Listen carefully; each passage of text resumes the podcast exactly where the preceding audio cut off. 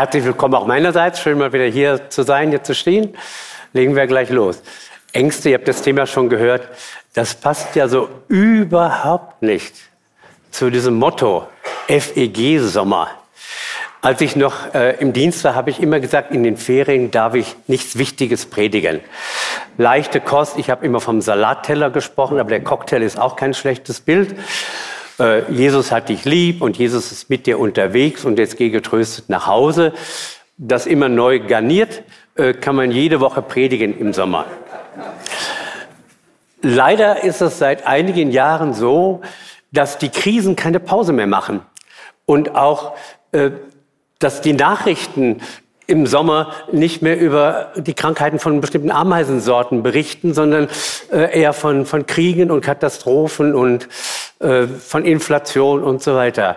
Also das Sommerloch der Journalisten gibt's auch nicht mehr.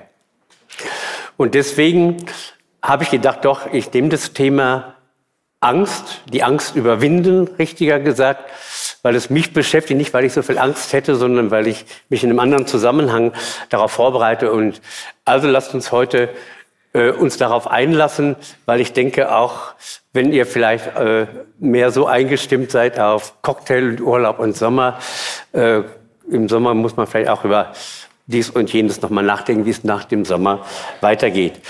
Ich will mich auf einen Bibelvers beschränken, nämlich auf den ersten Teil zunächst mal von Johannes 16, Vers 33, ein bekanntes Wort. In der Welt habt ihr Angst, aber seid getrost, ich habe die Welt überwunden, sagt Jesus Christus. Also die Welt überwinden, schauen wir uns mal an. Ich habe die Welt hier mal so ein bisschen aufgezeichnet. Die Welt, das ist unser Planet zunächst, das ist ein bestimmter Lebensrahmen, und das sind bestimmte Lebenssituationen. Und unser Leben darin, das ist sehr vielschichtig. Also sehr unterschiedliche Situationen, Problemlagen. Äh, für die einen ist das Wasser, steht das Wasser für den Urlaub, für den Strand, für das andere, für andere ist es äh, der Jordan, der überquert werden muss, um in ein neues Land hineinzukommen. Wir sind in sehr unterschiedlichen Situationen. Und die sind nicht immer nur schön. Jesus sagt jedenfalls, sorry Leute, in der Welt habt ihr Angst. Das ist die Realität. Wir haben das gerade in der Anmoderation schon gehört. Da gibt es viele individuelle Situationen, die muss ich jetzt gar nicht mehr äh, auflisten. Ich nenne ein paar Stichworte, also beruflich, finanziell, Beruf, in der Schule, die Kinder, die Ehe, wie wird es weitergehen? Äh, und das nimmt man ja alles mit. Aber auch in unserer Gesellschaft, die gesellschaftlichen Themen sind allgegenwärtig. Ich lasse das einfach mal weg. Aber Angst hat auch was Positives. Angst führt dazu, dass wir Verantwortung übernehmen, dass wir vorsichtig sind, nicht leichtsinnig sind. Nur Dumme haben keine Angst, meinen, es geht immer gut. Die sterben wahrscheinlich auch früher als die anderen. Also aus Angst sind immerhin so positive Dinge wie der Airbag erwachsen, aus Angst davor, äh, dass man vielleicht beim Crash doch zu großen Schaden nimmt. Wir machen eine gewisse Vorsorge und das ist ja alles wichtig, weitsichtig und verantwortlich zu handeln. Schlimm wird es, wenn das Ganze kippt ins Negative hinein, wenn ich in so eine Abwärtsspirale hineingerate, also mich die Angst fertig macht, ich nur noch in der Grübelspirale mich befinde und das bohrt sich immer tiefer hinein, da ist gar keine Lebensfreude mehr da. Aus Sorgen wird Panik und dann ist ein ganz verzweifeltes, negatives Lebensgefühl da. Das ist unsere Realität, mehr oder weniger. Und das wollen wir heute beleuchten. Ich nehme euch dazu mit in das Haus des Lebens, so nenne ich es jetzt einmal. Und wir schauen uns dieses Haus näher an. Drei Etagen. Und wir steigen zunächst hinab in den Keller. In den Keller der Angst. Ich benutze dazu ein Buch, das ist 1961 erschienen, war ich ein kleiner Junge. Das hat mich im Studium in der Seelsorgeausbildung damals äh, geprägt und ich glaube, das wird heute immer noch gelehrt. Äh, Grundform der Angst von Fritz Riemann. Ich will nicht das Buch referieren. Ich nehme das als Schema, was er hat. Das ist übrigens das Gleiche, wer das kennt, wie das DISG und die vier Temperamente. Und das ist immer der gleiche Grundansatz. Jemand sagt, wir können die Ängste der Menschen, die Grundformen der Angst in vier Kategorien unterscheiden, unterteilen. Und da ist zunächst die Angst vor Kontrollverlust. Es gibt Menschen, die haben ein ganz starkes Kontrollbedürfnis. Und die werden ganz unsicher, wenn ihnen etwas aus der Kontrolle gerät. Also für sie ist es ganz wichtig, was auf der hohen Kante zu haben, finanziell abgesichert zu sein. Und für die ist das Thema Inflation vielleicht die größte Bedrohung, viel schlimmer als Corona, vielleicht war auch das. Oder auch Gesundheit bei anderen.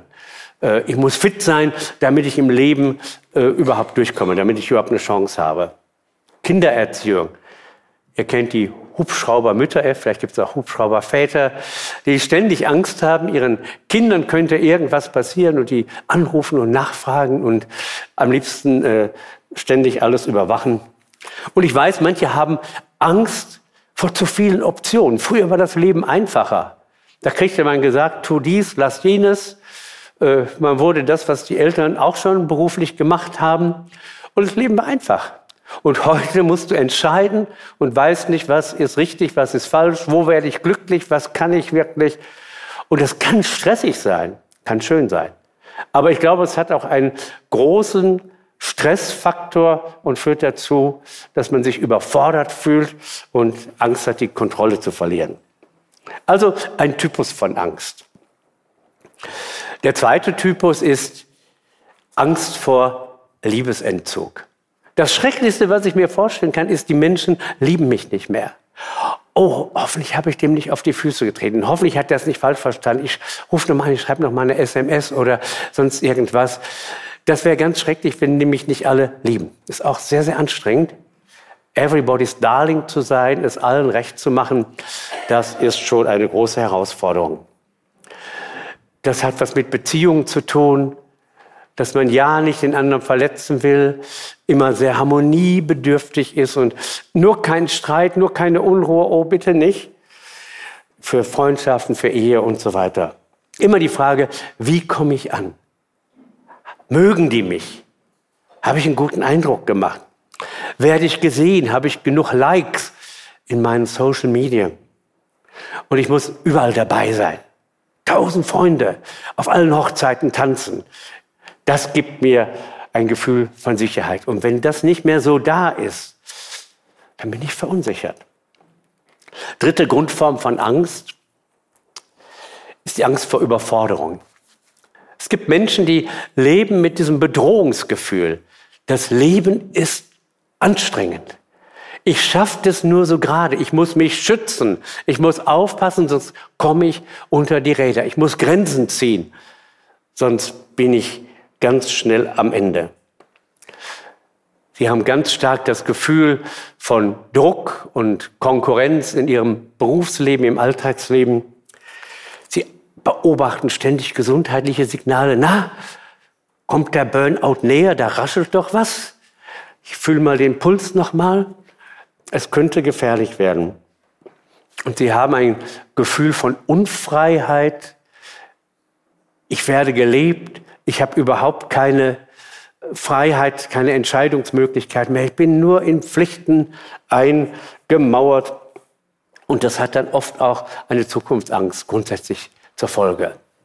Also, ich habe Angst, dass das Leben mir eine Nummer zu groß wird. Und die vierte Grundform ist die Angst vor Kritik.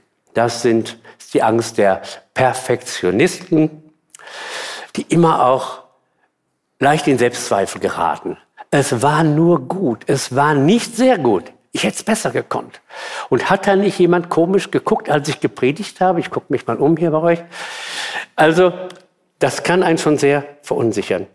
Manchmal sind es auch Traumata, die man mitschleppt aus der Kindheit vielleicht. Das schaffst du nie. So blöd wie du bist, brauchst du gar nicht erst anzufangen. Das ist dir eine Nummer zu groß. Und dann hat man immer Angst zu versagen oder von den anderen verachtet zu werden. Oder man hat vielleicht auch tatsächlich unverzeihliche Fehler gemacht. Da weißt du noch nach 50 Jahren genau, wie du dich da blamiert hast. Ja, alle anderen haben es vergessen. Aber für die ist das immer noch eine Wunde und immer mal wieder wird das berührt, kommt da so ein Trigger und dann ist wieder diese Angst davor, was falsch zu machen, dich lächerlich zu machen, kritisiert zu werden. Im Keller der Angst. Ich weiß nicht, welches dein Lieblingsraum ist, wo du dich am meisten aufhältst, wo du zu Hause bist, vielleicht auch in mehreren, aber diese Dinge beschäftigen uns alle. So. Und jetzt gehen wir eine Etage höher, ins Erdgeschoss, in die Wohnetage des Evangeliums. Und wir schauen uns mal an, was das Evangelium und seelsorglich dazu sagt. Was das Evangelium austragt, wenn man trägt. Wenn man Christ ist, was heißt das denn dann in Bezug auf unsere Ängste? Also im Treppenhaus eine Etage höher und wir landen hier in diesem Raum Angst vor Kontrollverlust.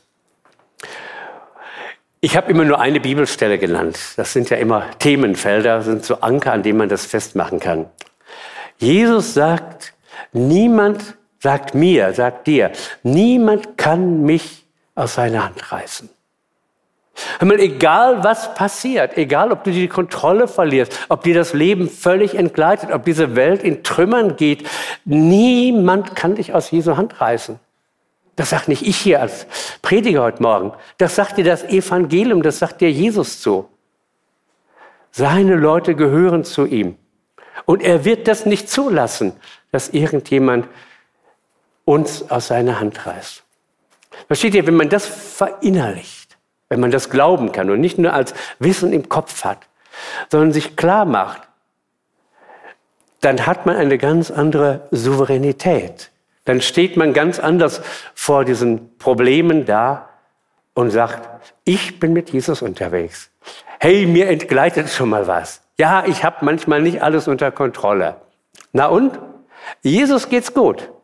Der ist ja an meiner Seite und der passt auf, dass ich nicht untergehe. Und mit ihm bin ich immer auf der sicheren Seite. Liebesentzug. Werd ich wirklich geliebt? Bin ich wirklich liebenswert? Ach, mich lieben die anderen ja nur, weil sie nicht wissen, wie ich wirklich bin. Zum Glück. Aber es gibt einen, der weiß, wie du wirklich bist. Wir singen das manchmal im Lied. Du bleibst an meiner Seite, obwohl du mich kennst. Du bleibst an meiner Seite. Und das ist eben auch in der Bibel verankert. 1. Johannes 3, Vers 1. Seht, welch eine Liebe hat uns der Vater erwiesen, dass wir Gottes Kinder heißen und wir sind es sogar. Das ist nicht nur ein Ehrentitel, wir sind Gottes Kinder und darin zeigt sich die Liebe Gottes. Also, Jesus, der dich kennt, liebt dich. Und solange du immer auf die Liebe der anderen guckst, wird dich das immer wieder verunsichern und unter Stress setzen und manchmal auch Angst machen. Oh, hoffentlich habe ich jetzt nichts falsch gemacht. Hoffentlich rächt sich das nicht noch. Die Angst vor Liebesentzug wird eingedämmt, wird befriedet, wenn ich weiß, ich bin wirklich geliebt. Und Jesus sagt mir das zu. Die Angst vor Überforderung. Das Evangelium sagt, Jesus sagt uns, sieh, ich bin bei dir alle Tage bis ans Ende der Welt. Alle Tage. Schlechten Tag heute, schlechten Tag morgen, bedrohliche Tage in der Zukunft ich bin bei dir alle Tage. Mach dir das bewusst. Wenn das deine Angst ist, dass du überfordert bist, du bist nicht alleine da in deinem Job, in der Herausforderung, in den schwierigen Verhandlungen. Ich kann jederzeit Kontakt zu Jesus aufnehmen. Jesus ist ein Gebet weit weg. Und ich kann ihn bitten, dass er mich durch seinen Heiligen Geist befähigt und leitet. Und auf einmal gestalten sich Situationen ganz anders. Und die vierte, der vierte Raum der Angst und die Antwort des Evangeliums dazu, die Angst vor Kritik. Ich finde mich da bei Paulus 1. Korinther 4, Vers 3 und 4 wieder, wo Paulus sagt, es ist mir ziemlich egal, wie ihr über mich urteilt. Das Wichtigste ist, wie Jesus mich beurteilt. Es ist nicht mal wichtig, schreibt Paulus da, wie ich selbst über mich denke. Viel wichtiger ist, wie Christus mich beurteilt. Oder um es mit Jesus zu sagen, mit dem Gleichnis von den anvertrauten Pfunden, dass er am Ende sagt, gut gemacht. Du warst ein treuer Haushalter, du hast deinen Job gut gemacht. Well done. Also letztlich zählt, wie Jesus mich beurteilt. Das muss ich dann auch ernst nehmen, aber das kann mich dann auch frei machen, wenn andere mich schief angucken und meine Meinungen nicht teilen und nicht nachvollziehen können, warum ich so bin. Ich kann das ernst nehmen, ich denke darüber nach und dann sage ich, nee du, ich bin trotzdem so. Ich entscheide so und nicht anders, weil ich denke, dass Jesus das so will. Und mir ist wichtig, wie er am Ende über uns denkt. Was haben wir für Menschenangst, dass wir von Menschen kritisiert werden? Und all die Menschen, vor denen wir heute vielleicht Angst haben, die uns einschüchtern, die sind ja sowas von unwichtig. Die allermeisten zumindest. Die allermeisten, vor deren, deren Meinung du ernst nimmst, sind absolut unwichtig. Für dich, für die Welt schon mal gar. Das Einzige, was wichtig ist, ist, was Jesus über dich denkt. Und lass das mal ins Herz tropfen und da sich ausbreiten. Da wirst du merken, letztlich zählt nur, wie Jesus mich beurteilt. Und das macht mich frei, allen Leuten gefallen zu wollen. Jetzt sind wir wieder bei unserer Grafik und gewinnen noch mal ein bisschen Überblick. Was ich bisher gesagt habe, ist alles wahr und richtig. Glaubt mir das. Steht in der Bibel. Aber es ist nur die halbe Wahrheit. Dieser Vers in der Welt habt ihr Angst, aber seid getrost, ich habe die Welt überwunden, geht viel, viel tiefer. Wir haben bisher so nur die persönliche Ebene behandelt. Es gibt im Neuen Testament zwei verschiedene Begriffe für Sorge, Angst und so weiter. Das ist einmal Merimna und das meint das subjektive Gefühl und es gibt ein anderes Klipsis, da komme ich gleich nochmal drauf. Wir sind bisher auf dieser Ebene des persönlichen Gefühls, wo Jesus dir sagt, hör mal, deine Angst ist eigentlich unbegründet. Aus meiner Sicht, mit meiner Hilfe sieht die Welt ganz anders aus. Das ist nur deine subjektive Sicht. Weil du so liebst und so handelst, als gäbe es keinen Gott. Als hättest du nie von Jesus gehört, als wüsstest du das alles nicht, was in der Bibel steht. Als glaubtest du nicht an das, was du glaubst. Das ist diese Ebene. Von mir ist die der Seelsorge. Auf jeden Fall die subjektive Ebene. Also, und Jesus sagt sehr viel dazu. Sorgt nicht um euer Leben, euer Vater im Himmel weiß, was ihr braucht, ehe ihr ihn bittet und so weiter. Alles sehr legitim. Aber in diesem Vers steht ein anderes Wort. Was mit Angst übersetzt wird, ist ein bisschen harmlos, diese Luther-Übersetzung. Klipsis heißt Bedrängung wird auch übersetzt mit Drangsal, die große Trübsal. Ich spitze es mal zu. Jesus sagt, weißt du, du und deine Angst, alles schön und gut. Ich sage dir mal die Wahrheit. Es steht um dich viel schlimmer. Es ist nicht nur dein Gefühl. Es steht viel, viel schlimmer um dich. In der Welt habt ihr Bedrängnis. Das gehört zu eurem Leben. In der Welt geht es hart zu. Und das macht euch zu schaffen. Ihr werdet in die Zange genommen, in die Enge getrieben. Angst und Enge hängen ja ganz stark zusammen. Es gibt eine objektive Ebene. So ist das. Unabhängig von deiner Gefühlslage. In der Welt seid ihr bedrängt. Erlebt ihr Trübsal. Müsst ihr hart durch. Und Jesus sagt das vor der, bevor er ans Kreuz geht. Aber seid getröstet, seid zuversichtlich. Ich habe die Welt überwunden. Was hat er überwunden? Die Angst überwunden? Steht da nicht. Die Enge, die, die Bedrängnis überwunden? Steht da nicht. Jesus sagt nicht, dass er die Angst überwunden hat. Manche meinen das ja so.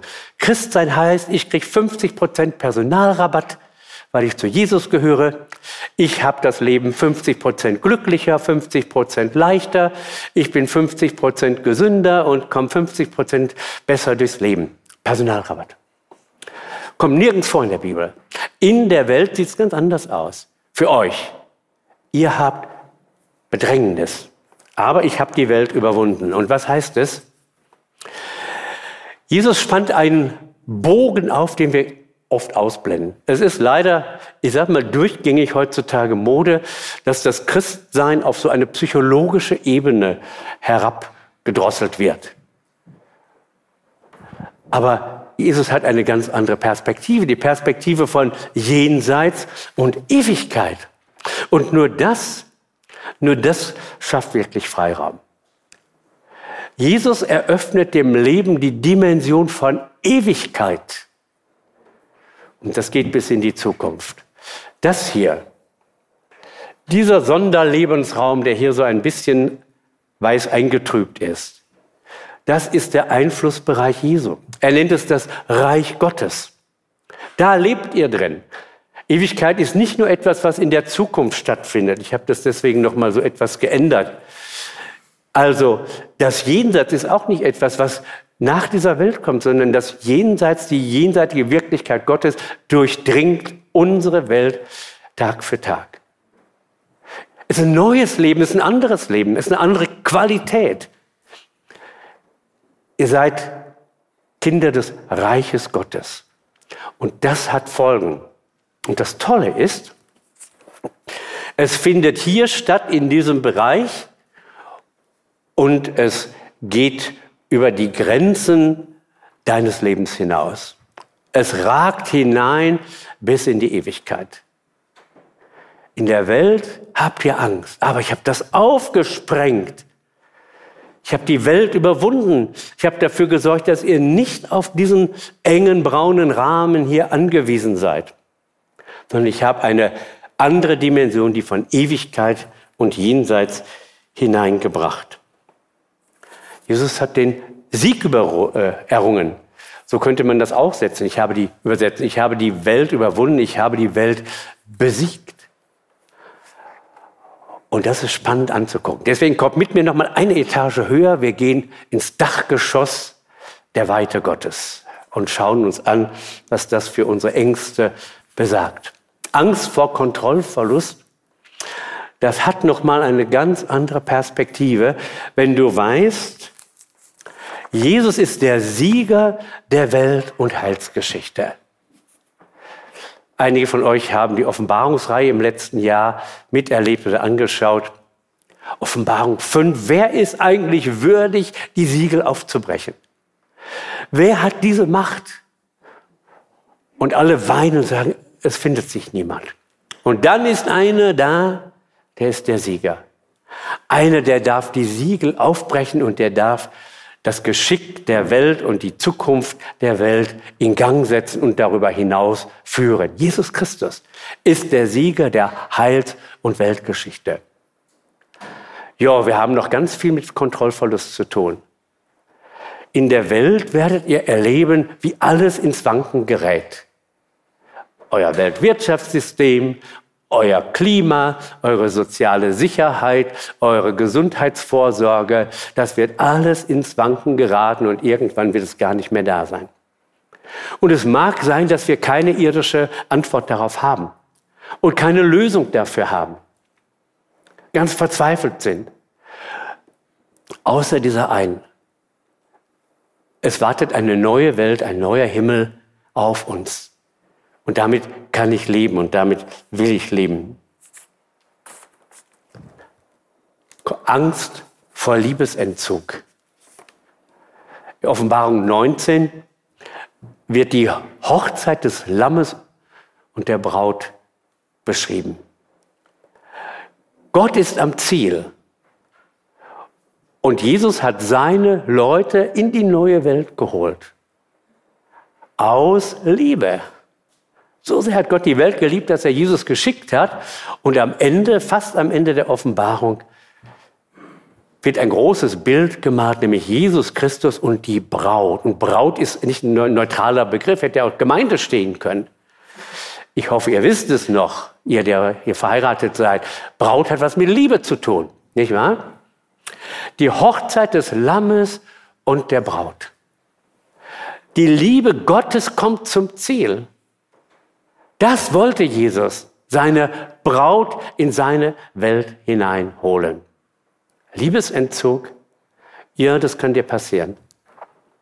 Es kann dir so passieren, dass du keine Kraft und keinen Mut zum Leben mehr hast und keinen Raum mehr, Liebe zu leben. Aber das ist das, was Jesus sagt, ich habe diesen deinen irdischen, weltlichen, diesseitigen Rahmen aufgesprengt. Ich habe diese Welt besiegt und eröffne dir etwas anderes. Am Ende sollst du bei mir sein. In meines Vaters Himmelhaus sind viele Wohnungen. Ich möchte, dass du bei mir bist. Braut. Braut ist übrigens immer Plural, immer Gemeinde, ist nie der Einzelne. Klammer zu. Nur ein kleiner Absenker. Überforderung. Die Auferstehung Jesu ist der Sieg über den Tod. Paulus schreibt, wir kriegen einen neuen Leib. Wir haben Kraft statt Schwachheit. Ja, du bist überfordert in dieser Welt. Und wenn wir alt werden, wirst du noch merken, dass manches noch dazukommt. Und irgendwann schaffst du es gar nicht mehr. Und hast keine Kraft und keine Lust mehr zu leben. Ja. Aber es ist nicht das Ende. Ich habe die Welt aufgesprengt. Ich habe die Welt besiegt. Ich habe eine andere Dimension geschaffen, sagt Jesus. Jesus ist der Sieger über den Tod. Der Tod ist nicht das Letzte. Die Krankheit, die Schwäche, all das, was dir zu schaffen macht, ist nicht das Letzte, sondern ein neuer Leib, eine neue Wirklichkeit, wo all deine Schwachheit, wirst gar nicht mehr daran denken, dass du mal schwach warst. Und die Angst vor Kritik, Jesus hat den Sieg über den Teufel errungen. Als er am Kreuz gestorben ist, das ist für uns auch alles ein bisschen befremdlich und nicht gerade gängiger Predigtext, ist der Teufel besiegt worden. Der Teufel ist der Ankläger, der, der uns vor Gott verklagt. Unser Kritiker Nummer eins. Der Teufel, der dir sagt, du willst Christ sein? Du Heuchler? Ich, der Teufel, ich kenne dich. Und ich kann dir genau sagen, warum du ein Loser bist, warum du bei Gott nichts zu suchen hast, warum mit dir nichts los ist. Und Jesus sagt, ich habe all das überwunden. Der Teufel ist besiegt worden am Kreuz von Golgatha. Und nochmal, Jesus sagt diesen Satz kurz bevor er stirbt. Das steht in einem inneren Zusammenhang. Also, Jenseits und Ewigkeit sprengen das Ganze auf und sie geben uns einen Sonderlebensraum im Reich Gottes hier und heute. Und wenn du das kennst, wenn du auch sagst, gesagt hast oder sagst, ich will mit Jesus leben, ich will das in Anspruch nehmen, dass er für mich gestorben ist und dass ich mit ihm unterwegs sein kann, dann darfst du das wissen, du bist privilegiert. Du hast etwas, was diese Welt nicht hat. Das ist nicht überall vorhanden. Die Welt, sagt Jesus, können auch das, auch das Reden des Heiligen Geistes überhaupt nicht wahrnehmen. Also fragen wir uns, was bringt das denn dann? Ich habe euch bisher nur den ersten Halbvers genannt. In der Welt habt ihr Angst, aber seid getrost, ich habe die Welt überwunden. Und das geht weiter. Oder davor steht, dies habe ich mit euch geredet, damit ihr in mir Frieden habt. Was bringt das? Was ist letztlich die Frucht all dessen, dass Jesus die Welt überwunden hat? Es ist nicht die Abwesenheit von Angst. Es ist nicht die Abwesenheit von Bedrängnis. Ich habe euch das gesagt, damit ihr Frieden habt. Und Frieden heißt nicht, dass wir als einzige glückselig über allem lächeln stehen. Lasst die Welt doch untergehen. Ich habe doch meinen Herrn Jesus und mir geht's gut. Sondern Frieden heißt, dass ich mit offenen Augen sehe, wie es um diese Welt steht und weiß, ich bin mit dem Sieger unterwegs und weiß, er ist gegenwärtig. Ich lebe im Reich Gottes. Er steht hier neben mir. Er ist mit mir auf dem Fahrrad, im Auto oder sonst wo, im Büro, in der Schule, im Krankenhaus unterwegs.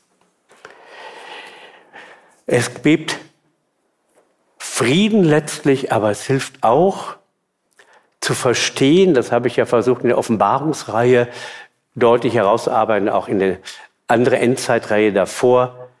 Also wenn ich das Reich Gottes kenne, dann verstehe ich manches. Das muss so geschehen. Ja, das ist unbegreiflich. Wie kann Gott da schweigen? Warum lässt Gott dies und jenes zu? Ich verstehe das. Ich finde es nicht gut, ich finde es nicht schön, aber ich verstehe das. Ich habe eine Perspektive. Und ich ertrage das. Ich habe neues Modewort Resilienz. Weil ich weiß, er ist da. Am besten ist, wir brauchen keine Resilienz. Am besten ist, wir liegen in der Hängematte und schlürfen Cocktails. Aber unser Leben ist anders. Wir brauchen das. Und wenn ich diese Perspektive habe, dann kann ich manches ertragen. Er ist da.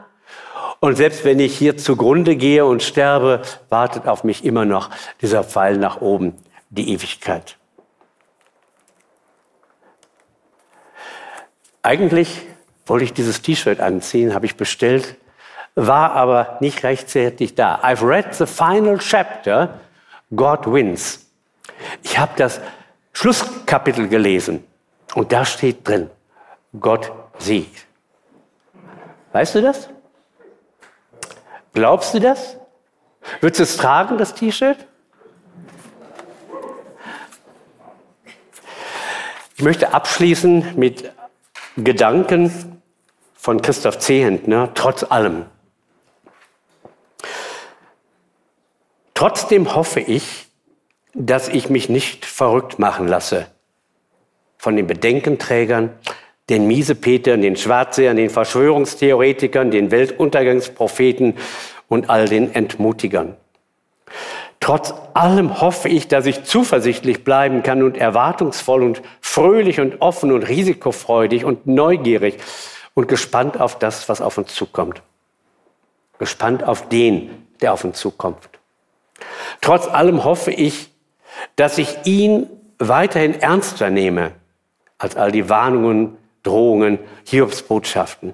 Ihn, der mit mir in die Zukunft geht und der sagt, wenn ihr das alles vor Augen habt, Kriege, Katastrophen, Krisen, dann verliert nicht eure Hoffnung, im Gegenteil, erhebt eure Häupter. Auf ihn hoffe ich, trotz allem.